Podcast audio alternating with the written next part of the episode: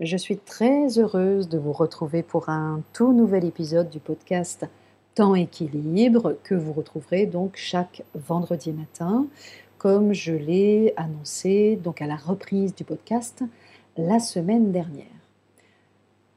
Accélérer, empiler, accumuler, privilégier la quantité de nos accomplissements à la qualité, avoir l'air si occupé qu'on ne peut pas se permettre de perdre deux minutes pour échanger avec le collègue que l'on croise entre deux réunions, en être fier tout au fond de soi, même si on s'en défend à voix haute, mesurer l'importance que l'on nous accorde et que l'on s'accorde à l'épaisseur des responsabilités que l'on nous confie, désormais c'est surfait. Si vous voulez innover, ralentissez.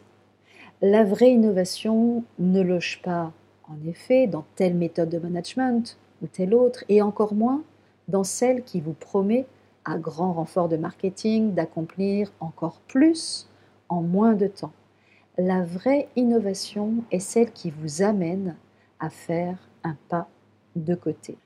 Alors, marquez une pause et faites un pas de côté.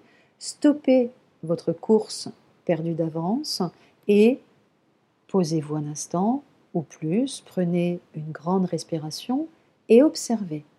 Observez avec recul, objectivité et donc sans affect la façon dont vous travaillez.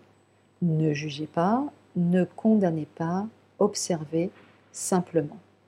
Observez pendant une semaine au moins votre journée de travail, vos relations avec les autres et portez une attention particulière au rythme que vous vous imposez. Et au terme d'une semaine, faites le bilan. Est-ce que vous avez été surpris ou surprise de la façon dont vous vivez votre temps, dont vous l'occupez, consciemment ou non évidemment? Avez-vous pu repérer des marges de manœuvre pour travailler autrement, différemment et surtout plus lentement? Alors bien sûr, pas forcément pour toutes vos tâches, mais pour certaines d'entre elles, celles qui mérite réflexion et qui mérite en tous les cas toute votre attention. Vous pouvez aussi, si vous le souhaitez, faire le choix de travailler chaque jour avec intelligence plutôt qu'avec excès. Alors, difficile, et je le sais par expérience, de modifier des habitudes qui nous ont été transmises et que l'on a fait sienne, que l'on s'est appropriées depuis très longtemps, souvent depuis le tout début de notre vie professionnelle, voire de notre vie étudiante. Difficile enfin de rentrer consciemment en résistance face à une culture d'entreprise qui encourage et qui valorise la performance et la productivité, quel que soit le prix à payer.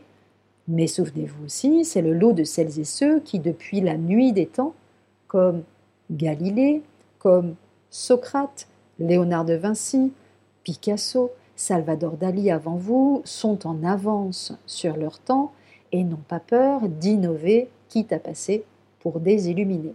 Alors, au-delà de la question, pourtant centrale, de la prévention de l'épuisement, qui, on le sait, et j'en parle très souvent, fait rage dans les services, l'entreprise d'aujourd'hui ne peut globalement, en tous les cas c'est mon point de vue, plus perdurer dans des modes d'organisation du travail qui privilégient le court-termisme, le culte de l'urgence et le multitasking au détriment de la santé des salariés et de la qualité de vie au travail.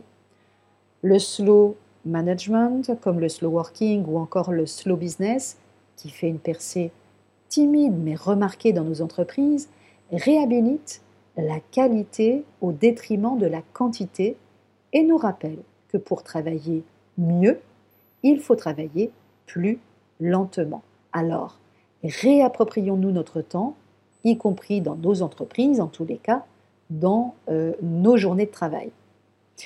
Et pour vous mettre le pied à l'étrier, voici cinq mantras qui vous aideront à vous souvenir qu'innover, c'est d'abord ralentir.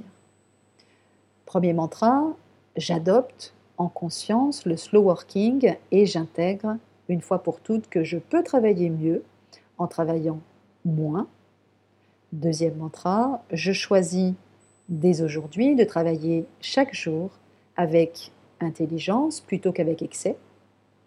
Troisième mantra, je prends un temps de réflexion chaque matin avant de démarrer ma journée et d'entrer de plein fouet dans l'opérationnel de mon travail pour définir mes 3 à 5 grandes priorités du jour.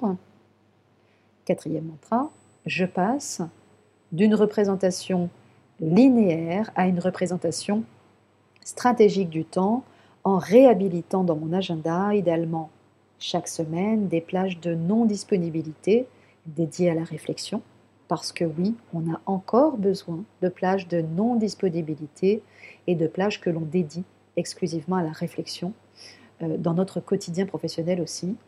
Et enfin, cinquième et dernier mantra, je sors du conditionnement de la réactivité et de la culture de l'urgence et de l'immédiateté en affectant à mes diverses préoccupations, au sens large bien sûr, un espace bien identifié dans mon agenda. Voilà.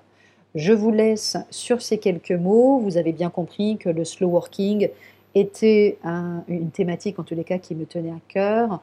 Euh, j'en ai, je lui dédie d'ailleurs une, rubrique, une, chronique, hein, finalement une catégorie en tous les cas spécifique dans mon nouveau blog euh, Temps Équilibre, tempséquilibre.blog, euh, et je serai amenée à en parler relativement, je pense même plutôt souvent, dans le cadre de, ce, podcast, de ce podcast, version 2, hein, euh, temps équilibre, et, euh, a fortiori, puisque euh, je suis en train de travailler sur mon prochain livre qui portera justement sur cette thématique du slow working un livre qui paraîtra euh, en mars 2020. Voilà, donc vous n'avez pas euh, fini d'entendre parler de slow working avec moi et j'espère en tous les cas que c'est une, euh, une thématique qui vous parle, qui résonne, qui fait écho. N'hésitez pas à partager avec moi votre point de vue, que ce soit via les commentaires du podcast, euh, mais que ce soit aussi à travers le blog ou, par mail évidemment.